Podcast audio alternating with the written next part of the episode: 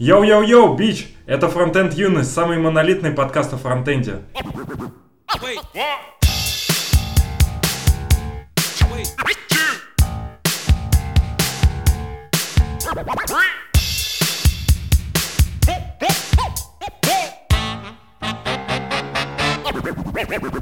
В общем, есть такая идея, что язык программирования, он должен быть максимально простым в плане синтаксиса и ставить как можно меньше ограничений для разработчика, указывая ему так, то, как он должен писать код. То есть он э, должен просто иметь какой-то совершенно небольшой набор синтаксических конструкций, которыми он может жонглировать максимально гибко и разнообразно, как уже ему удобно.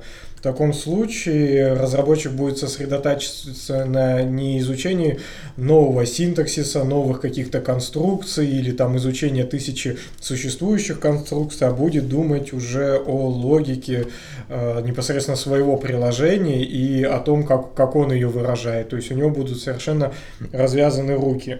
И языки типа лист подобных, то есть там клажу, шиме, они вот как раз э, так, такое позволяют. А JavaScript, кажется, все дальше и дальше э, засоряется различными конструкциями, которые там привнес ES6 множество, да, там их REST операторы, стрелочные функции. И Но это выглядит, как ты говоришь, подобное. что типа давайте всем раздадим э, железо и гусеницы, они танк сделают, а типа танки это плохо. Я считаю, что у всех должна быть возможность сразу из коробки танк получить и стрелять по людям. Мне кажется, что сахар это наоборот хорошо, потому что это по сути направлено только на повышение удобства разработки. И чтение. Ну, ну и написание кода и чтение кода. Ну, да. ну вот насчет чтения я бы не согласился, потому что когда ты смотришь всю эту взрывную бомбу ЕС-6, если там все заюзать, то, ну, прям все равно каша. Чуть ли не, не, не каждая там строчка у тебя состоит из не, нескольких операторов, где у тебя просто функшн, где стрелочная. Нет. Ну, то есть это все больше и больше, все равно каша. Ну, я прям это представил, да. Такая функция, которая с предоператора, это стрелочная функция, принимающая аргументы вот через, как раз через предоператор. Следующей строкой сразу же деструктуризация через глубоко предоператор. Вложенная. Глубоко вложенная, да, разумеется. Потом следующей же функцией, а у нас приватные же есть эти, решеточка будет, вот еще решеточка, э, внизу звездочка где-нибудь там, генератор также подставлен, ну прям да, классно. И это метод интерфейса, который потом будет использоваться, имплементироваться в классе. Да, и там символы будут. Ну, безусловно. И осинг еще. Ну да, и генераторы нужно с елдами впилить. И декораторы тогда еще. Ну, ну да. Можно, да, декораторы еще. Собачка. Собачка, звездочка, решетка. Класс. Вот, а потом ту, ту стринг ивал. А потом не хватит аска и символов, мы перейдем на эмоджи. Ну, я в прошлый раз вот пробовал писать на эмоджи. Не понравилось? Пока еще язык не готов. Ну да. А что нужно развивать, эмоджи или JavaScript? Ну, чего считаешь, что недостаточно развито? Ну, мне кажется, языки умирают, а эмоджи остается. Да. Apple недавно развил эмоджи уже, добавил какие-то новые, там, целую пачку. По-моему, это Apple был. В айфонах сразу прилетели, по крайней мере. С фейспалмами, факами там. Ну, это уже давно вроде. Есть же, смотри, если ты такой человек, который не хочет пользоваться а, новым ES6, шестым пользуйся Бабелем в любом случае и читай то, что Бабель тебе наконвертил. Не, на меня даже мне не особо нравится сам, в принципе, изначальный JavaScript до ES6. Ну, можно писать на кложе скрипте и конвертить его в JS. Пиши да, на Kotlin. Вот это нормально. Да, Kotlin чем лучше, он такой же, мне кажется. Просто именно лист подобный, вот мне, я, я посмотрел там, что-то покопался не особо глубоко, но мне как раз понравилось, что там, там же это их фишка, что у тебя, по сути, сам код — это структура данных. И, и естественно, что это прям дает тебе такую максимальную простоту. Конечно, там миллиард каких-то скобочек, но у тебя просто конструкции буквально по пальцам двух рук можно пересчитать, сколько есть, и ты ими жонглируешь, и все. Я прям вспоминаю студенческую скамью Лисп, и вот эти вот там методы типа достать, э, типа, ну, есть кортеж, ну, типа массив, и из него, типа, вытащить все первые символы, кроме последнего. И там назывался э, этот оператор, с помощью которого ты получаешь вот это вот из массива car. Если ты хочешь достать два последних выкинуть э, элемента из массива, ты пишешь оператор KAR. Если ты хочешь 3 KAAAR, 4 KAAAR. Как тебе? Тоже нравится такая? Прикольно. Но это же по идее, ну, это по идее функция, наверное, там. То есть ты можешь Ну. написать другую и также заиспользовать. Ну, то есть все равно он удобный. Он, он удобен как раз и, и вот этим, что там а, ну, в- э, даже там плюсик, по-моему, это просто встроенная функция. Да, да, да, так и есть. То есть это просто, ну, это не просто оператор, да, это Ну, функция. привет. Да, Или как-то там, не помню, да. да, и ты можешь, по сути, у тебя сначала там плюсик, потом ты решил это все, ну, и не, не просто складывать, а складывать и умножать, например, ты написал свою функцию, везде плюсик заменил на нее, и у тебя вот, у тебя все сразу за- запустилось. То есть очень удобно все. Ну вот я помню, было какое-то выступление на какой-то большой... Блин, хорошо бы вспомнить, что за конференция, она довольно интересная. На большой конференции рассказывал Дуглас Крокфорд, который некоторыми людьми по ошибке нарекается отцом JavaScript. А он мамка. Вот, э, рассказывал про то, что тоже, кстати, по-моему, он задвигал такую тему, что синтаксический сахар в языке иногда больше вредит, чем приносит пользу. Такой тоже наброс. Ну, я, я не, не- не знаю, мне кажется, это такая штука, что все равно это больше решается э, ус- твоим ус- устройством в твоей команде. То есть, грубо говоря, вы вот разрабатываете втроем там какой-то микросервис и решаете, что в нем мы не будем использовать э, какие-то фичи из ES6, потому что они слишком засахаренные, или там мы их не понимаем, или еще почему-то, и просто отказываетесь от них. И Мгм. все, и не используйте. Тут, наверное, в другом а, немножко а, была мысль Ромы, что можно, что весь э, синтаксис языка позволяет э, реализовывать любые твои потребности, э, не используя особого сахара. Мгм. Потому что в JavaScript ты даже классовое, нас- даже нормальное наследование не можешь сделать э, без вот с- сахара, э, который появился в ES6. Что ты подразумеваешь под нормальным наследованием? А, Я имел в виду с точки зрения красивого синтаксиса. То есть раньше, до появления именно ключевого слова класс там, и экстенда в JavaScript, тебе приходилось там писать неочевидные конструкторы, конструкции использовать. Еще когда был object, не было object create, тогда еще вообще ужаснее было дело. А сейчас чувакам пришлось сахар написать, чтобы это можно было вообще красиво оформить. И вот это не круто. А когда это подается прямо из коробки, это намного приятнее. А в чем не круто-то? Ну, язык развивается, это наоборот хорошо. Ты сам сказал, что стало ну, более наглядно и лучше. Ну, в идеальном мире язык должен быть продуман сразу, как Go, например. Ну, а что, Go не развивается, в Go не появляются какие-то новые фичи? У Я нас думаю, что есть появляются. эксперт по Go?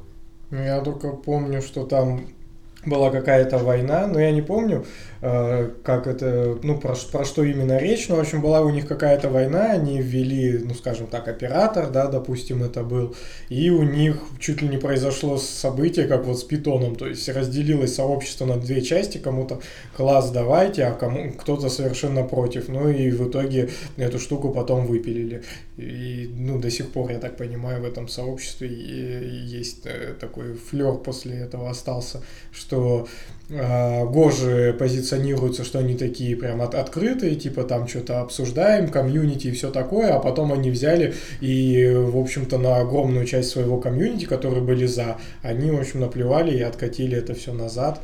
Ну, вот, может, наши слушатели рас- расскажут, что именно я имел в виду, какое событие, но в Го- про я, естественно, Ну, кстати, как вот помнить. упоминали Дугласа Крокфорда, вроде на Hollis.js он говорил, что как раз то, что классы появились в JavaScript, это плохо.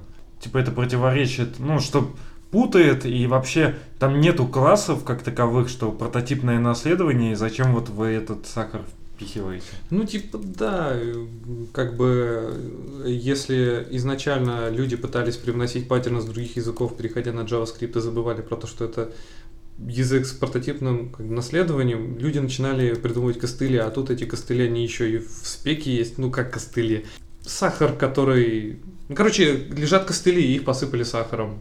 Вот. Еще получается, что люди, люди путаются, то есть вот когда появился ES6, э, люди, которые стали переходить из других языков, они увидели что-то, что у них было в языках, и думают, что это работает так же, как э, в JavaScript. Это как вот э, у переводчиков называется ложные друзья переводчика. То есть чувак видит, э, пришел из свифта, видит ле, леты, вары и консты и такой думает, «М, значит, типа так, как я привык. Нет, не так, как ты привык. То же самое с классами. Чувак приходит из какого-то э, объектно-ориентированного языка и думает, что будет так же. Нет, не будет так же. Так это как это- раз хуже. Это проблема не JavaScript, это проблема людей, которые переходят на JS и просто что-то там думают себе. Они должны сначала изучить, как это все работает. А? Ну, Съел? большинство людей не хочет учить, большинство людей хочет сесть и написать. Так, э, ну, откуда, допустим, он мог перейти там с Java на JS и посмотреть, что там тоже есть классы и там, не знаю, консты. Я не знаю, в Java есть консты? В C-Sharp. В C-Sharp есть. Ну там вообще, там же компилируемые языки, у них понятия константы и переменных немного другие. Ну да, но все равно человек по такой логике может э, прийти в JS, типа, и использовать консты и думать, что они работают так же. Мне кажется, вообще, когда ты с одного языка переходишь на другой, это не значит, что если ты видишь похожую конструкцию, что она работает точно так же. Ладно, Рома, а какой, по твоему мнению, идеальный путь развития JavaScript, чтобы избавиться от сахара и стать более понятным? Да, вот как раз э, ты говорил про то, что в команде можно принять ну, какие-то правила, да, свои, что не используем определенные конструкции и так далее. И вот я все ну, я наоборот не согласен, может быть, себе несколько противоречий, потому что, ну, раз это все в JavaScript уже есть, да, и, ну, та- таков язык, можно его, конечно, дальше просто не пытаться усложнять, еще больше не, не сахарить и так далее, но вот если сейчас уже, ну, так сложилось, да, ну, что поделать, то ограничивать внутри команды использование каких-то конструкций, ну, неправильно, потому что, ну, разработчики будут отставать, и, в общем, не все с этим будут согласны. Ну, в общем, это странно, что действительно тебе уже язык все-таки дает эти возможности, ну, вот он тебе дал, и он уже архитектурно не так построен, что, ну, а то, о чем мы говорим, что какой-то э, 10 операторами там все делать возможно. То есть JavaScript уже не такой, и пусть он, значит, будет такой, как есть, просто, ну, стоит как-то держать это в голове немножко, что обращать внимание больше на, на логику своего кода, а не на э, просто конструкции, которые ты используешь, чтобы получилось там все турбо красиво, все там деструкторами покрыть, сп- спреды заиспользовать. Тут надо генератором не- непонятно зачем пройтись, если можно там обычным, условно говоря, мапом это сделать. Ну, то есть надо, надо об этом просто помнить и не, не переусложнять, и не пересахаривать. Короче, пишите на смолтоке, А почему? потому что он более простой и приятный. А 1С? Мне кажется, чтобы писать на 1С, ты должен достигнуть э, полной нирваны и мира самим собой и полностью э, с, этим миром войти в единение только тогда. То есть ты должен как бы быть буддийским монахом. Нирвана это тоже какой-то язык программирования? Ну, можно нирвана. Но нирвана JS по-любому уже есть. Мне кажется, нужно не, не короче, не, не нирваны достичь, а сесть у березки. Обнять березку, м, да, недельку полежать там.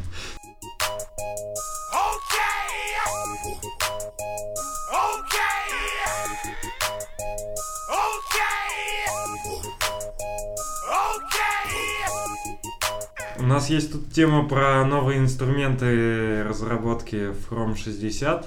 Но я что-то посмотрел, а там ничего нового не увидел. Ты там смотрел этот видос? Ну, я прочитал статью. На самом деле, да, если говорить про новые инструменты, то, в принципе, вообще все, что появилось в Chrome 60, было очень сильно анонсировано в Google I.O. 2017 на конференции Google I.O. 2017. Вот, все, что там перечислил чувак. Все, что там перечислил. Ну, а, к- коллега из Гугла, скажем так. Многоуважаемый чувак. Коллега, мне больше нравится коллега из Гугла, как будто я тоже из Гугла. Пол Ириш, по-моему, Айриш. Пол Айриш. Вот. Все, что, все, что он там перечислил, это вот э, и представлено в статье, это все, что в Chrome 60 вошло. Взяли и перетащили инструмент по а, проверке и ау- аудиту сайта на все возможные стороны, там, и безопасности, и скорости, и доступности, и вот это вот все. То, что раньше поставлялось как отдельный add он теперь поставляется вот вот прям в, непосредственно в Chrome DevTools. Что еще можно сказать? Добавили бейджи третьих сторон. Что это вообще? Это, в общем, смотрите, в Network Я, кстати, в английском так и не понял, то есть не стал пересматривать. В Network, в Network Monitor у вас там, например, появилось очень много всяких скриптов. Обычно часто мы в HTML закидываем всякие скриптики там по метрикам, скриптики там по... CDN какого-нибудь хрень там лодыш. jQuery. CDN, не знаю. Нет, не, речь не про CDN, речь именно вот короче, это бейджи, которые типа помечают в Network мониторе те файлы, которые более-менее э, Chrome DevTools может распознать и может сказать, какой компании или какому там, не знаю, какой организации принадлежит этот скрипт. Например, здесь приводит в пример AOL. Это вот э, большая американская корпорация, которая там провайдер большой американский, и он же там занимается, видимо, еще и рекламой. Вот они, например, Не скриптик... сайт на Эмбере, небось. Они ICQ владели. Да? Ну, это да, они владели ICQ, пока они не продали Mail.ru Group. А, и вот, короче, в Network Monitor там будет этот э, файлик, э, например, helper, который там поставлялся от организации, типа там крутилка рекламы какая-нибудь, она будет попечаться этим каким-то бейджем. Ну, короче, это для распознавания разных артефактов от разных компаний. Ну, такая, знаете, просто плюшка, которая появилась, ну, не знаю, чтобы быстро можно было на мониторе распознать чисто, например, свои файлы. Сахар тоже ненужный, мусор. Нужно об этом задуматься, что растет количество визуального мусора в вебе вообще. Это, это же DevTools. Ну вот именно в DevTools зачем вообще, этот мусор нужен? Может быть, с этим на, даже соглашусь. Напиши ему, напиши Полу Айрошу в статье, типа, шит. Шут. Сейчас я ему напишу, типа, это piece of shit. Рома, есть галочка, можно отключить. Вот спасибо, еще одну галочку. А как можно написать, чтобы более интеллигентно звучало, что I think it is piece of shit? Ну, это самое интеллигентное. Ты хоть не кириллица это пишешь? Э, ну, вот из забавных э, вещей, которые привнесет нам улучшение эргономики при дебагинге скриптов, это э, жест продолжить э, дебагинг в эту строчку. Ну, то есть, э, часто, наверное, встречались такой ситуацией, что у вас есть какой-то, какая-то функция, которая там занимает 50 строк, вы находитесь на второй строке этой функции, и вы понимаете, что вы уже хотите перейти на строку, там, какую-нибудь предпоследнюю функцию. Что вы делаете, когда вы будете это делать. Ну, чтобы со второй строчки, на которой стоит уже брейкпоинт, вы туда попали, вы хотите попасть на 48-ю строчку. Ну, ставлю брейкпоинт на 48-ю, а потом, типа, продолжить. продолжить, да. Вот, теперь можно нажать, зажать Command, например, если вы на Mac, или Ctrl, если вы на Винде и Linux, и вам не хватило денег на Mac, вы нажимаете Command или Ctrl и нажимаете на строчку, в которую хотите перейти. А, типа сахар, как Рома любит. Не, ну, кстати, это будет, это кажется, полезной темой. Это полезно. Да, это полезно. Вот.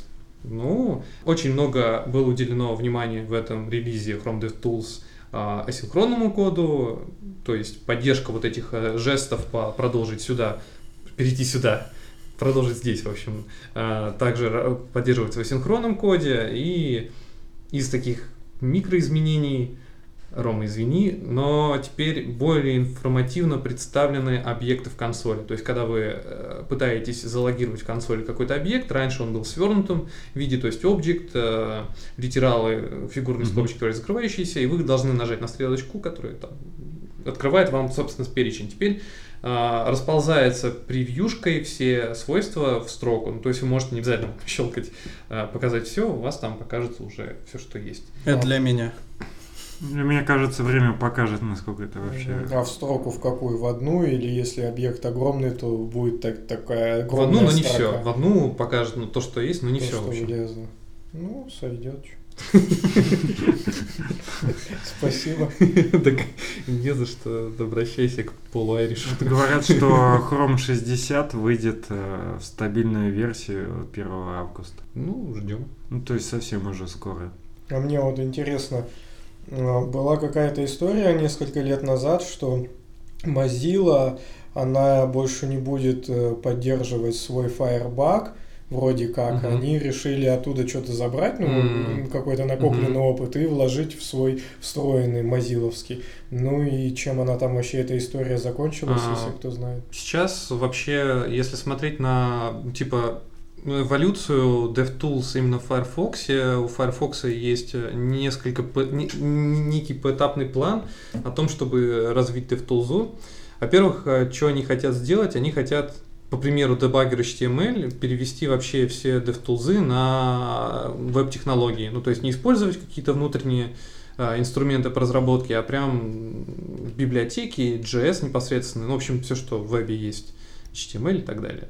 Вот. А, потом, что они еще хотят сделать? Они еще хотят, короче, взять Chrome DevTools и вот по поводу Fire, Firebug, да, вроде как у них поддержка, мне казалось, что вообще давно она прекращена э, официально.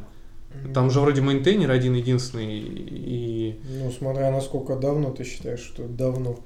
Ну, это точно в этом году я слышал. Ну, вообще и то, и другое полное говно, и пользоваться этим невозможно. Ну, Firebug когда-то крутой был. Ну, когда в хроме не было там нормального отладчика, более-менее, который его сейчас все используют, может, да. Но так вот в целом, как бы, если сейчас сравнивать, допустим, то оно как минимум не юзабельно. Возможно, в каких-то местах оно э, более полезно тебе будет, но и то я в этом сомневаюсь. Но вот то, что использовать, это достаточно проблематично, это вот факт.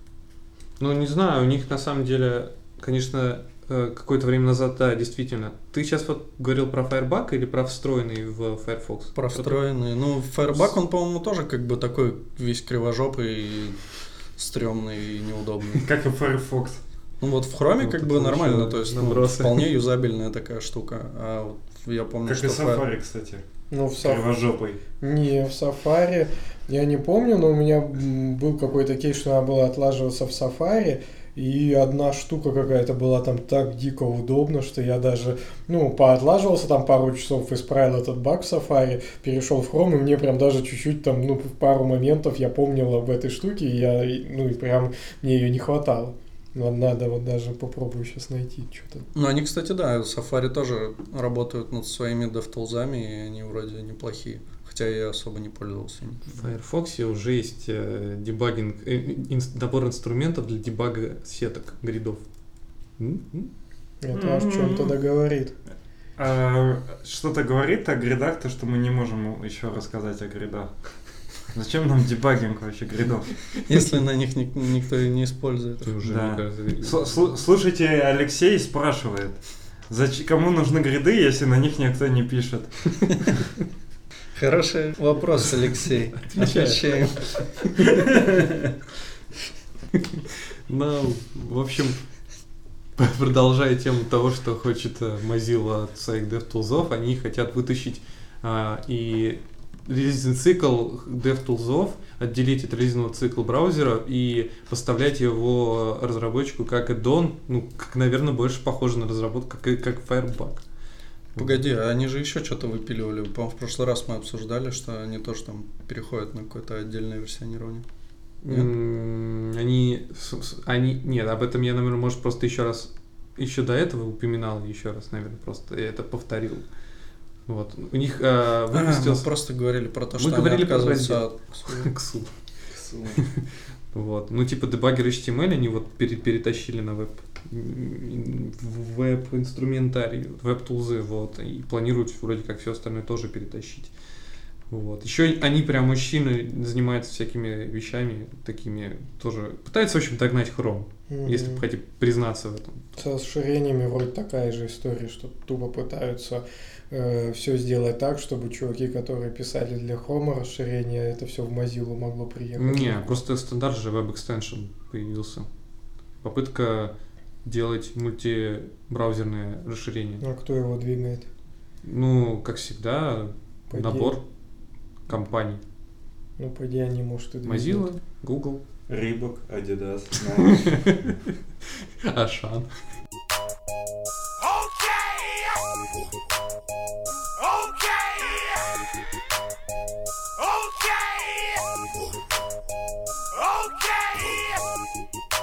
В прошлом мы не успели рассказать о нашем подкасте о NPX, и вроде Саше есть что сказать, и вроде прикольная штука, я бы Ну рассказал, да. мне кажется.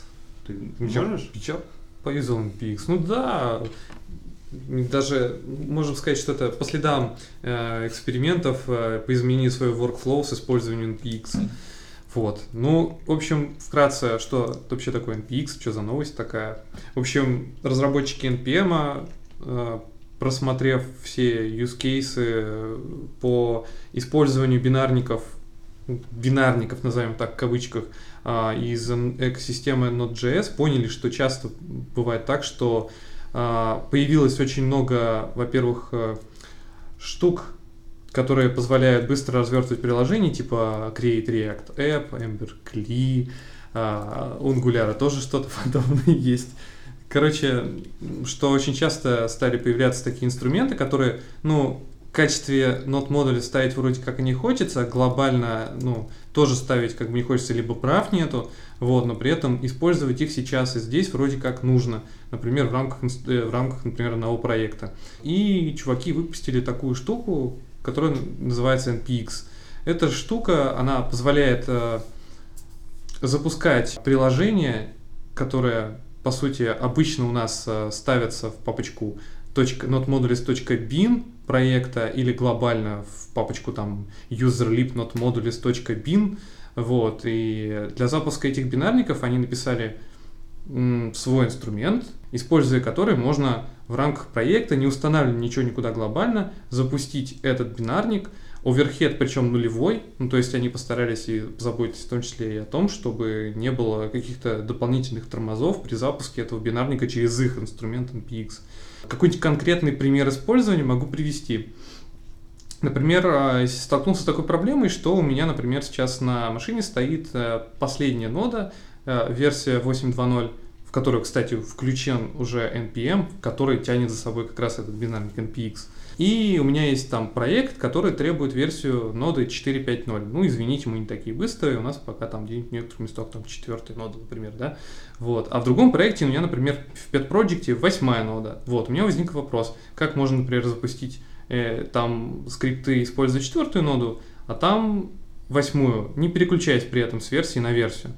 А, Часто в сети находил всякие хаки, типа как есть в питоне pnv, там нашел нот env, как там что-то делал, но в общем, есть бинарник node.bin, который распаковывает вам в проект бинарник ноды той версии, версию которого пакета вы поставили. То есть, если, например, нужна нода там четвертой версии, вы ставите модуль node.bin 4.5.0, который вам притащит 4.5.0 в вашу папочку .bin. Вот. Используя NPX, можно запустить этот самый модуль node.bin той версии, которой вам нужно, и потом, после того, как вы укажете правильную версию, вы указываете то, что вы хотите запустить в проекте, и он вам, NPX, запустит бинарник той версии, а в той версии будет лежать нод нужной версии, и нужной версии вы запустите ваш скриптик. И таким образом вы вообще даже не переключая там ни NVM не пользуясь или N или еще чем-то, вы можете просто взять NPX, а, вызвать node.bin и написать скрипт, из которого вы хотите запустить той версии ноды, которая вам нужна. Круто, круто. Create React App. Например, вам нужно быстро развернуть React.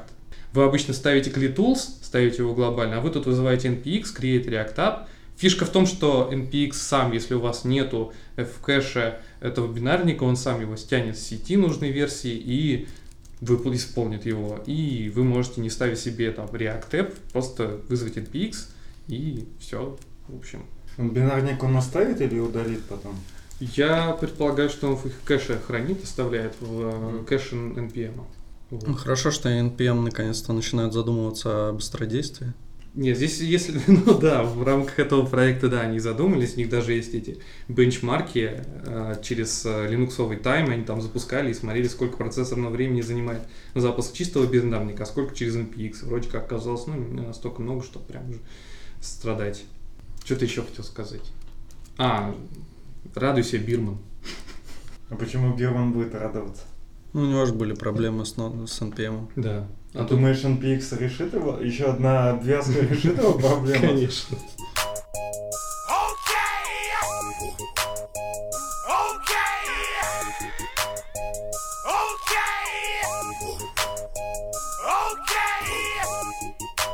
На днях э, чувак из Яндекса Олег Мохов создал свой телеграм-канал и я думаю, стоит про него рассказать.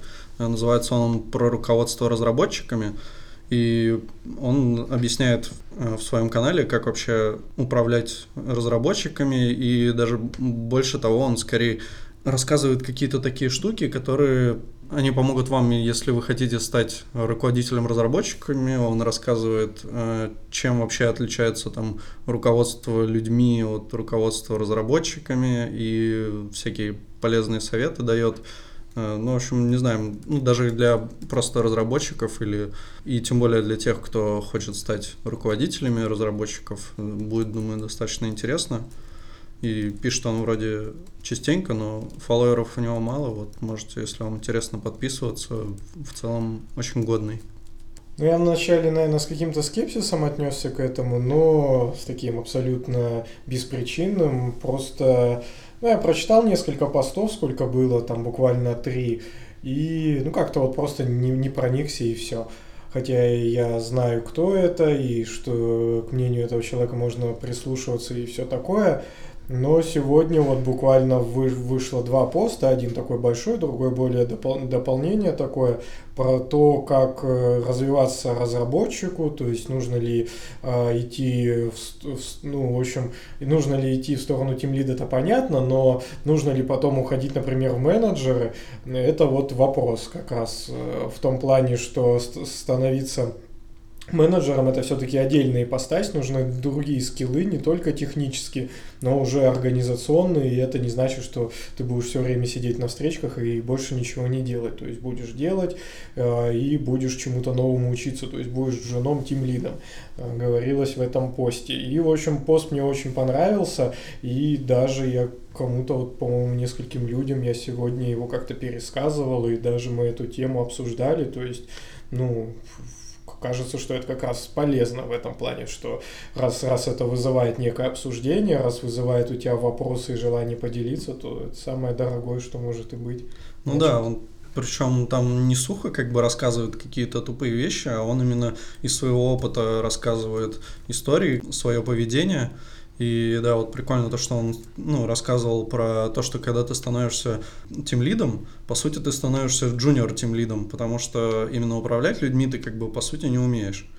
И тебе также надо, чтобы у тебя был какой-то наставник тем лид, который будет тебе там что-то подсказывать. И плюс он еще рассказывал про то, что, ну, типа, у тебя становится дофига встреч, и тебя начинает это коробить, но на самом деле не должно, потому что это нормальная вещь для тем лида. На самом деле, да, вот эта мысль про то, что э, не надо забывать, что если у тебя появляются новые обязанности, то ты, в принципе, джун в этих обязанностях, а не крутан. То есть, если ты вот становишься там сеньором, и тебе добавляется новая, э, новая должность, там то же самое, собеседовать людей, то это не значит, что ты крутан и можешь всех унижать и так далее. Тебе нужно как-то подготовиться к этому и, может быть, у HR спросить, у более опытных собеседовальщиков и так далее. Ну и всякие разные другие, там, если опять же ты становишься наставником, то то, что ты был крутой разработчик или есть, да, это не дает тебе права считать себя крутым ментором. Если ты становишься сеньором, ты становишься джуниор-сеньором. А если ты становишься наставником, дает тебе это право говорить, что я стал наставником, когда я раньше очень хотел быть наставником, и наконец-то я стал все-таки наставником. Но ты знаешь, да, почему наставнику хорошо быть наставником? Нет, вот я задаюсь вопросом, как, как э, человек, желающий стать наставником. Но вот еще не знаю, может, ты как наставник расскажешь мне, как а желающему стать а наставником. я никогда не был наставником, я только ерничаю над наставниками, а сам как бы даже и не наставник. Да, наставники, это, конечно, наставники, да. На самом деле, по поводу бесполезности встреч, это было... И наставников. бесполезности встреч наставников с другими наставниками, где они будут обсуждать, как быть наставниками. Э, я сам недавно вот буквально с этой же абсолютно проблемой столкнулся, что у меня был какой-то период, когда чуть ли не каждый день было там по 2-3 встречи, и мне начало казаться, что, в общем, ну вот да, и что куда время вообще ушло непонятно, и что я что-то ничего не делал, и я начал это все трекать, то есть я прям реально стал записывать, Вплоть до, когда ко мне какой-нибудь человек обратился и говорит, ну, давай там вот это обсудим. И мы такие с ним там пошли, не знаю, э, куда-нибудь вы- выпить чай, начали все это обсуждать, и это продлилось, допустим, там 20 минут. И я даже вот это все начал трекать, и в конце дня, когда я смотрю, то я реально что-то делал. То есть кажется, что ничего, потому что обычно ты эти 20 минут вообще не запомнишь. То есть тебе пофигу, а этих 20 минут накопится только их, то есть неофициальных каких-то встреч накопится, ну, штук 5. А это там уже полтора часа, два твоего времени в день просто ушло вот на такие там, ну, беседы там по работе и так далее, но а, а ты это вообще не, не запомнишь. А подкаст ты затрекал? Подкаст нет, это не в нерабочее время. Да, мы подкаст же поздно записываем, поэтому все не считается, я в доме. Ну, По поводу, кстати, junior, senior, мне прям напомнило э, э, систему должностей, не знаю, военнообязанных. Там же есть ранги офицеров, и типа младший лейтенант, лейтенант, старший лейтенант, например. Парень молодой. Блин, ну надо предложить. А, Это еще как, э, помните, в червячках тоже было Вормс, там э, червяков называли, там лейтенант был, я помню. Все, что из червячков, э, я помню, это была святая граната, которую когда ты кидаешь. Аллилуйя. Аллилуйя. Да. Ну, вообще, классный на самом деле канал. Мне его в свое время не, не хватало. Мне на прошлой работе как раз столкнулся вот с той самой, как-то а, упоминается, классическая ошибка. У меня была такая классическая ошибка на прошлой работе, на стартапе, когда потихоньку увольнялся, уходил куда-то народ, и на серверной стороне, которая разрабатывала монолит на Node.js, остался только я, ну и там набор студентов. И меня, собственно, типа назначили руководить этими студентами. И я потихоньку столкнулся с рядом проблем, которые здесь были перечислены, там, со встречками и с тем, что у тебя нет опыта менеджмента, и вот с этим всем. И я понял, что это абсолютно не мое, поскольку я даже как бы не до конца пронюхал порох разработчика, то есть мне прям этого не хватало. Мне хотелось больше исследовать изучать и разрабатывать, нежели чем руководить и планировать. Вот это вот все, это да, это ужас. Тишина такая. Ну, нужно, нужно, наверное, быть к этому готовым все-таки и понимать, что ты начнешь писать значительно меньше кода. В общем, он, он в своем посте об этом примерно и говорил, что если ты хочешь писать код по-прежнему, ну и прям тебя прет, и ты прям не представляешь свою работу иначе, ну тогда это действительно не, не для тебя. То есть про, про именно работа менеджером уж точно, то есть можно говорить о развитии чуть-чуть в другую, да, ветку, там, тим лид какой-то, вот, архитектор и так далее, то есть все-таки что связано именно с, с техническим дальнейшим там взаимодействием.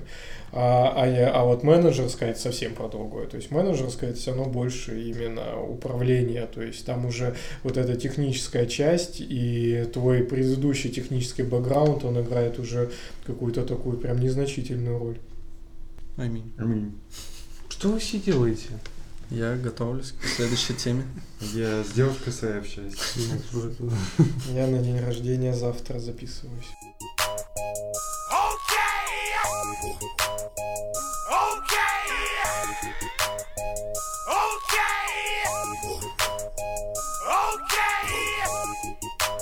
Я, кстати, придумал, можно же и что, знаешь, как а, привел, как это сказать, брать симпатии людей, ну, наших слушателей. Можно сказать, что ты из Сургута. И они такие, блядь, это ж братуха из Сургута, буду слушать. Там, я думаю, ни одного нету JS-программиста в Сургуте. Ну, хотя, кстати, нет, есть один удаленный работа. Если ты из Сургута и слушаешь нас, то тебе наклейка. И, кстати, а, мне просто было жалко, но все-таки за слова надо отвечать. А, Мы в прошлом выпуске сказали, что если у нас есть среди слушателей программисты на Каболе, то мы купим пиво и наклейку дадим. Поэтому, в принципе, мы, наверное, постараемся связаться с чуваком, который отписался в чатике. И как минимум наклейку точно ему дать. А если из, Пи- ну, если из Питера, то можно на каком-нибудь дринкапе, например, от фронтенд э, Юности. юности встретиться. А, из ПБ фронтенд, ну. Мне кажется ли это опять ECMAScript 2000? Да, это, это новая статья про эко- э, ES8, которую мы не читали. Ну, дело не в новой статье, дело в том, что в прошлом подкасте мы обсуждали ES8, э, и, возможно, про какие-то вещи мы либо не договорили, либо где-то что-то не поняли, э, либо там мысли пришли позже, плюс нам еще э, наши подписчики в комментариях оставляли всякие идеи по этому поводу, и поэтому мы хотели бы немного дополнить прошлый выпуск, чтобы уже было эта тема была закрыта. Во-первых, э, Object Entries, по идее, должен подходить для скорее функционального подхода. Э, то есть э, то, что он возвращает массив с массивами, во-первых, это имеет какую-то схожесть с тем, как парсится дом дерева в JavaScript. И во-вторых, это вот как раз, возможно, хорошо подойдет для функционального подхода. А, потому что, ну, собственно, если вы там будете все мапами обрабатывать, то вам, конечно же, массив больше подойдет. Ну, в нативном JavaScript ванильном нету а, методов map reduce для объектов. Ну да. Ну, можешь сделать, конечно, object case, но это немного не то. Чувак этот, кстати, часто что-нибудь пишет, я не знаю, кто это, тут не написано вообще ни имя его, ни фамилия. Это ВК Фролик. Малыш фронтендер, верстаю, пишу и перевожу статьи менторю. Опять ментор. В общем, по поводу Object Values и строк тоже, в принципе, вполне объяснимо. Ну, вот нам как раз по этому поводу написал наш подписчик в комментариях, что механизм используется тот же, что и в момент, когда мы, например, вызываем методы у строки, то есть создается временный объект обертка, который уничтожается после завершения действия. Э, то есть, ну, допустим, так же, как мы берем от строки там нулевой индекс или первый, то есть происходит, скорее всего, примерно то же самое. Но самое интересное это get on property descriptors. Угу. Потому что там э, есть три области применения описаны. Первое это для копирования свойств объекта, в том числе геттеров, сеттеров и неперезаписываемых свойств. А, второе – это то, что getToneProperty descriptor можно передать вторым параметром в Object Create. Вот этого я, кстати, не знал, а, что у него вообще есть второй параметр. А первый прототип? И третье – создание кроссплатформенных литералов объектов с определенным прототипом. Окей. Оказалось, я зашел к лисе, к ворка, фролику в Твиттер, это оказалась девушка для начала. Кстати, кто-то говорил, э, скорее всего, в статье, э, наверное, Саша поэтому спалил, в статье, возможно, используются женские а, ну глаголы. Да, да. Ну, вот в, в Твиттере это точно прошерстило все, что на сегодняшний день есть iOS 8. А потом я тут листаю, уже увлекся ее твиттером и встречаю нашего знакомого Андрея Милихова. Здесь и он, собственно. Она его ретвитнула. Он ее... Сначала, мне кажется, он ее, наверное, ретвитнул. Он ее полайкал, она его да. поретвитила. А нет, кстати, она его 13 июля ретвитнула, а потом он ее статью 18 июля ретвитнул. Короче, они друг друга полайкали, и мы может, можем даже у него узнать, кто это такая. Как звучит полайкали друг друга. Кто Ого. такая, с какого района? Там а не Андрей, написано. Андрей в Твиттере много с кем лайкается, так что ничего тут удивляться. Не, ну в целом стоит, конечно, э, сказать э, спасибо. Ну, точнее, вот ну, раздражают люди, которые только переводят и не пишут уникальных материалов. И вызывает, соответственно, уважение, когда человек, э, да, я не знаю, сколько у нее опыта, но она постаралась, прошерстила кучу материала и написала свой уникальный текст, я надеюсь что я не просто так ее хвалю. Вот, и это уже уважает уважение. То есть люди не просто переводят, но как бы перераб... перерабатывают материал, составляют свое мнение и отдают его наружу. Это круче. Не, ну, безусловно так, но это, ну, в общем, это просто дру- другой уровень, и не обязательно, что это выше. Это ну, просто ты должен этим тогда гореть. Ну, то есть, если у тебя есть идея какая-то классная, и ты ее сможешь раскрыть, и у тебя есть время и желание и так далее, то круто, бери, делай и, и пиши что-то крутое. Но просто чаще, чаще может это все скатиться к тому, что ты будешь насильно из себя вытаскивать какой-то материал, и получится какое-то говно, на которое ты убьешь кучу времени, и он никому не нужен, потому что ты себя изнасиловал, чтобы его сделать. Надо Поэтому лучше взять и перевести. В Твиттере спросить, не пробовала ли она спецификацию почитать. Я такая, типа, кучу статей э, перелопатила, такой, Ну, это А типа- спецификация? Это типа, знаете, вот как, как ну вот с NPM-пакетами, с модулями, со своими велосипедами. То есть, если есть какой-то инструмент, который тебя полностью устраивает, то, ну, заюзай его, а не пиши свое какое-то решение. А если такого нету, и тебе есть что добавить, то, ну, напиши свое, добавь это и, и так А, далее. выс- Так же и со статьей. Высказывание собственного мнения э, лучше сказывается на усвоении материала, чем просто трансляция или перевод. Ну, естественно, но просто это То твое есть мнение. полезнее для себя, как для разработчика. Может, да, ты говоришь о том, что для комьюнити, как бы если ты просто взял две статьи, ну, грубо говоря, ты там джуниор, взял две статьи, там, не знаю, Джейка Арчибальда и этого Османи, и на основании своего мнения о двух статьях написал свою, то, в принципе, это такой э, высер получается. Низкоквалифицированное мнение, а мнение других чуваков о какой-то спецификации. Ну, еще что-то так в последнее время статьи, переводы я все-таки одобряю в целом, но я не одобряю тенденцию к переводу какого-то хайпа и локальных инструментов. Но это такое, на самом деле. Это мое мнение, лично мое, оно может спокойно оспариваться, но как бы... Я согласен.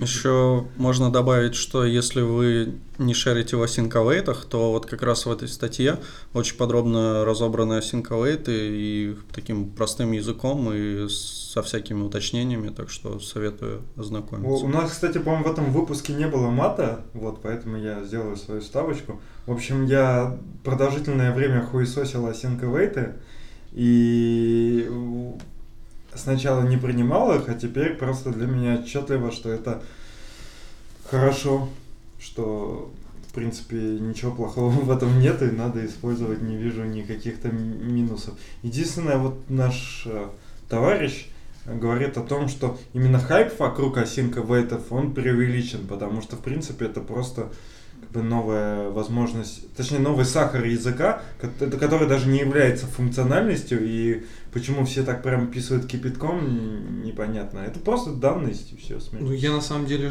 вот, например, я жду не развития, ну, как бы этот Async Await уже, все конструкции уже развиты, я жду продолжения развития его, например, вот такая штука, которая еще нигде не реализована, но ее прям очень хотелось, это, например, итерация по, вот, например, а, там, асинхро- э, как раз вот асинхронная итерация.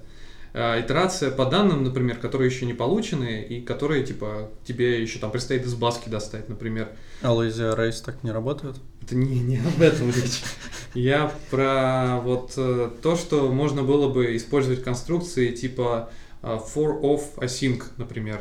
У тебя синхронный цикл, и ты в синхронном цикле делаешь вещи, которые у тебя, ну, и у тебя, например, есть какой-то синхронный массив, там, например, э, массив по получению там, там чтению из четырех файлов. И ты можешь, например, в цикле с с синхроном, выглядящим как синхронно, выполнить цикл над этими синхронными И действиями. ты будешь, типа, Ну, all. ты будешь итерировать Ну, это же... Когда ты будешь делать all, ты будешь делать promise all, потом вызывать у этого промиса метод then, then пойдешь handler, а у тебя здесь будет цикл, и в цикле ты делаешь операции над этими. И ты будешь э, делать, э, ну, проходить по всем пришедшим результатам порядке прихождения их. То есть, Ну, Мгм. да. прикольно. А если данные отличаются по структуре? Ну, ну, это уже, значит, другой кейс. Но- сейчас, но- сейчас это появляется в языке. Ну, я где-то натыкался как минимум на пропозал, не знаю по поводу, ну, stage, естественно, наверное, еще никакущий, потому что я даже реализации нигде не видел. Я очень много от опытных коллег слышал о том, что эта штука, ну, у которых еще бэкграунд других языков есть, что эта штука прям просится в JS, ну, потому что просто асинковейтами, как обертка над промисами, то есть дело не должно закончиться, должно какое-то логичное продолжение и улучшение. То есть думаешь, осинка это не... Не, но все-таки то, что ты говоришь, это немножко другое. То есть это э, вот были колбеки, стали промисы. Ну, в смысле, э, колбеки, промисы обертка над колбеками. А, в принципе, осинка вейты это обертка над промисами, типа того. А то, что ты говоришь, это не логическое продолжение осинка вейтов, это просто инструмент, который будет э, вместе с осинка вейтами идти. На с, с использованием конструкции. Ну. Ну да. Ну, да. то есть, как бы, он не поглотит в себя синк-вейт, Ну, нет. а будет рядом. А поглотит. А поглотит, хорошо. да. Я просто, видимо, это, Да нет. в, это, в... Поглотит У мамку меня, у любителей меня же родственники там с Волги, красная на Волге. Так, а ты откуда там? Давай тоже скажи, чтобы у нас больше фанаток было. А ты думаешь, что красная на Волге недалеко, да, от того, где ты? Да да, это даже, по-моему, Ивановская область, если не Наверное. ошибаюсь. Но у меня оттуда дедушка, он там в 40 каком-то оттуда уехал. Ясно. А, Это край ювелиров. Ну да, Палих, как минимум. А, ну, го- ну Палих, господи, там такие города, если я даже это скажу. Это как э, крикнуть в вакуум, в космос, не знаю, в пустошь, в, Да- поле выйти. Да тебе кажется, реально, нам потом будут писать... Иванова с нами. Сур- Сургут, Иваново, там, Красная на Волге. СПБ. Ну, у тебя же... Все равно же твои родственники когда-то приехали откуда-то. Ну, какие-то, да. И откуда? Ну, родители из Питера. А родители родителей? Сложно сказать. Дедушка из деревни, из Вологодской области, Вот видишь? Ты из наших. а бабушка совсем далеко откуда-то. Рома, у тебя-то есть из Вологодской области? Из Вологодской точно нет. А Сургут не на Волге? Нет. Сургут на Би. Ну. Там Обь, это Моща тоже. Ну, я не знаю. Короче, в комментариях пишите, Побачу что, что мощнее, Опь или Волга? Или Осинковый. Или Осинковый?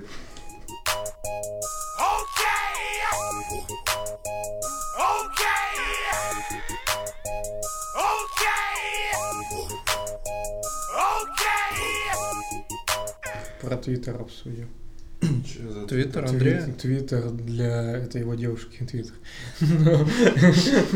Ну, можно обсудить. Нет, твит- Твиттер для ну, фронтенд разработчика, насколько это полезный источник информации, я могу начать на примере Девушки то, что я залип. То, что я залип в Твиттере. Ну, ты не знаешь, что это полезно? Не, ну вот и обсудим. Ну, в смысле, есть хотя бы подводочка, мы же уже обсудили чуть-чуть Твиттер. Ну давай, я могу сказать, что Твиттер для разработчика это вообще очень важная такая штука. Ну, может, не важная, но, по крайней мере, очень удобный способ получать информацию, причем в таком сжатом виде. И по сути, ты можешь читать, допустим, Твиттер и в дороге, на, на работе можешь читать, дома там на горшке можешь читать, где угодно можешь его читать, и при этом как бы у тебя, ну, На работе можешь читать. а я сказал, Надо. Вот, и по сути ты как бы видишь информацию в таком очень сжатом виде, и все говно ты можешь пролистывать, а все самые крутые штуки добавлять в избранные, и, как всегда, конечно же, никогда их больше не открывать.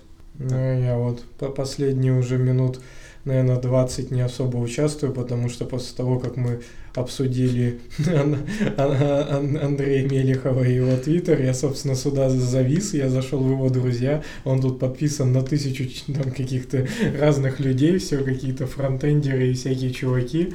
Я, в общем, начал во все это погружаться.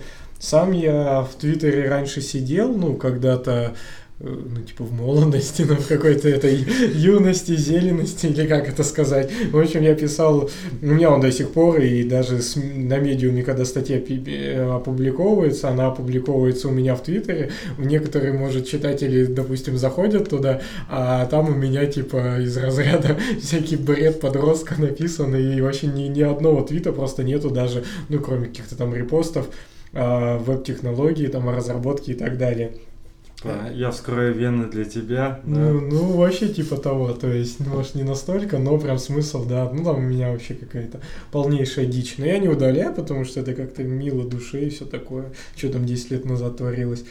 Но как, как инструмент для фронтенд-разработчика, я вот, ну, как инструмент там, получения да, новостей, я не могу как-то себе представить. Я пару раз пробовал все эти твит-деки, еще там что-то поставить, но как-то не зашло. Мне привычнее почта, привычнее какие-то телеграм-чатики, ну, каналы, и да и все, собственно, этого, по-моему, настолько хватает, что, ну, блин, больше даже ни на что времени не, не хватит при всем Ну, желании.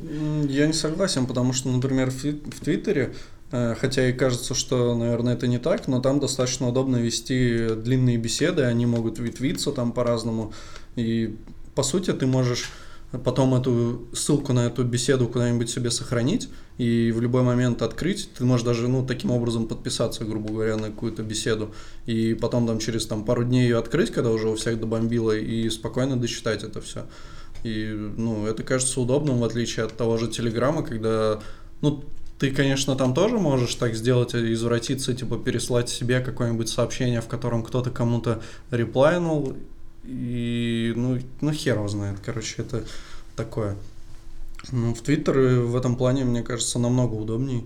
Ну, просто тут есть еще какой момент как Бобок э, где-то там писал, говорил, что он когда-то там, мы, мы это обсуждали тоже в одном из подкастов, там 15 лет назад, сказал, что нужно комментарии там вообще запретить, что это, в общем, другой слой интернета, что есть интернет-контент, ну, интернет-контента, это всякие статьи и так далее, а есть нижний слой, это комменты, где всякая там э, тварь, условно говоря, обсуждает э, вот этот контент, то есть ничего не производит, а просто там паразитирует что-то то по сути, ну, Твиттер это же какая-то, ну, современная версия комментариев, гостевых там книг, форумов, где просто как может быть и полезная дискуссия, но так может быть и просто такая свалка всякой фигни, на которую ты тратишь время. И кажется, что когда это делают, ну, не профессионалы, то есть люди просто делятся каким-то своим мнением, что, условно говоря, я сейчас читаю такую статью, то это все скатывается, ну, в какую-то пустоту тебе не нужно, она только тебя отвлекает, по сути. Не, ну ты должен просто подстроиться под, ну, интересный тебе контент, то есть ты,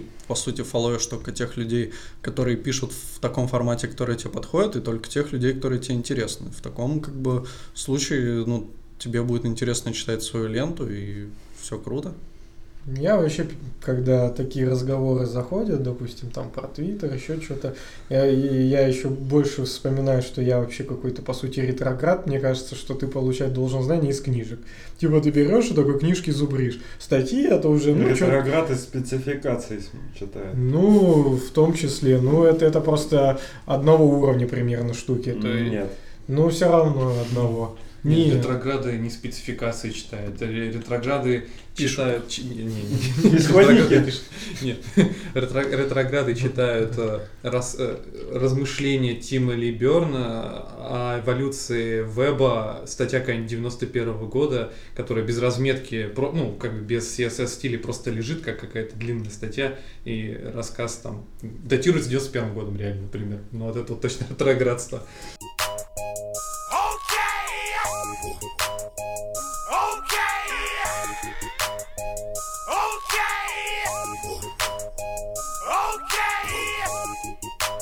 Чтобы в конце все-таки не делать унылых рассказов о Твиттере, мне тут сегодня...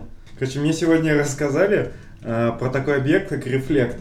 Оказалось, я вот не знал, что в JavaScript такое есть. Вот ты знал? Нет. Ты знал? Mm-mm. М-м. А чувак говорит, рефлект. такой, да-да, именно рефлект. Что это, за рефлект? Это, короче, такой объект встроенный, который типа ну, как ну, прокси-хендлеры. Типа, ну, это типа, да, это типа как а, можно а, прерывать выполнение любого, ну, не системного вызова, их правильно назвать, но есть, например, какой-нибудь у объекта, вот он как раз про delete говорил, еще про что-то, про get он, по-моему, тоже говорил. Короче, есть какие-то методы прототипа объектов, или, нет, все-таки не про прототипы речь. Короче, типа, прервать исполнение какой-нибудь стандартной функции, вот как раз он про delete говорил, и при, переопределить, как э, обрабатывать там удаление, например, что-то типа такого, я знаю. Очень похоже на прокси, также и рефлект. Но рефлект немножко про другое. Но что ты хотел сказать? Как это правильно все-таки? Да я не знаю, как правильно. Тут только один код и примеры. Но в принципе из примеров получается, что ты можешь э, не делать типа там у тебя есть класс, ну конструктор есть foo, ты не делаешь new foo, ты делаешь типа констракт, ну reflect констракт и туда передаешь few фу и аргументы. Ну, я так, честно, вот а, в статье на МДН нету мотивации, для чего это нужно. То есть, наверное, как бы сегодня мы просто скажем, что это такое есть, а потом расскажем. Зачем оно нужно? Ну, вообще, вообще можно, как обычно, в онлайне, типа... А спецификации также пишут. Мы я... сначала расскажем, что это есть, а потом... Я вам, пацаны, сейчас скину один крутой ресурс. Кстати, всем советую. Stack Overflow называется. Не слышал про такое еще. Вот, и на нем, соответственно, умный товарищ э, по имени Джим Джонс. М, Блин, нихера, он еще в 14 в 14 году спросил. за- Ну, да, этой за- штуки уже много. Да, зачем рефлект в JavaScript? Прикольно, кстати, то, что мы как раз в прошлый раз, э, когда обсуждали спецификации, ты сказал, что, типа, ну, спецификацию там на MDN это так круто, что там всегда есть примеры. Вот в этом случае примеров там нет. Не, ну если ты пожмакаешь по методам, там есть примеры внутри, но... Там, вероятно, там же есть просто описание API, а есть using. Ну, тут, тут же, по сути, и написано, что они используются только для перехватывания JavaScript операций, вот как, как delete. А прокси, получается, опять же, если на MDN да, это все почитать, то используется для расширения семантики JavaScript объектов. Ну, то есть прокси это более такая глобальная штука, что, чтобы все так глобально изменять, такое, да, метод программирования. Reflect? Нет, про прокси. Вот, и просто в рамках прокси ты то же самое можешь сделать, так как это более такое общее глобальное понятие. Но можешь это сделать точечно вот этим рефлектом, без использования прокси. Не, рефлект и прокси это же разные вещи. Типа рефлект это неконструируемый объект, который есть набор методов, и с помощью методов которого ты можешь прервать какое-то стандартное действие, там delete или не delete. А прокси это, а, во-первых, по-моему, конструируемый как раз объект, аргументом которого передается другой объект. Вот. И типа прокси это как раз не локальный вариант рефлекта, это просто отдельная штука. Не вообще Ну вот, не, ну почему ты в прокси, получается, тоже можешь также этот объект изменять, всякое разное, и все изменять вот это поведение, что, например, Мгм. происходит при делите. Ну вот тут по примерам, да, что именно получается, когда ты используешь э, метод, метод объекта, например, там объявляешь э, свойства, ну тут вот на примере Object Defined Property, то если у тебя свалится, ну, чтобы э, ошибку, ты должен try, try catch сделать у Object Defined Property. А можно сделать э, просто if и reflect defined property, и тогда он тебе нормально отдаст defined или если не получится. То есть, да, вот для перехватывания каких-то каких-то методов. Еще забавно, что это поддерживается только в Chrome и в Firefox, причем в таких не очень Wedge поддерживает. в недавних версиях. Ну, видимо, Wedge, который вообще там... А тут не написано ничего про Edge. А, написано, да. Читай между столбцов. Просто кто-то сверстал по-уебски.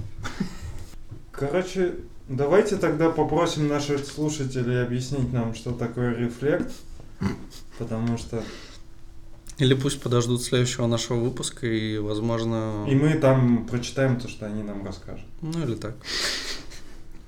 Ну, потому что объективно э, человек, который понимает, может всегда в три предложения нормально нам рассказать, а не читать эти слова на английском. Ну, тогда мы попрощаемся. О, в Яндекс меня зовут на работу. Круто, поздравляю. Требования с большими проектами, знакомство с JS-фреймворками, jQuery, плюсов написанию JavaScript-кода, опыт работы с Node.js. У метро парк культуры. Ладно, все, всем покедусики. Пофигусики. Пока. Пока. Пока. Пока. Пока. Try to take the best of me, go away, you. Try to take the best of me, go away, you. Try to take the best of me, go away, you. Try to take the best of me, go away, you. Try to take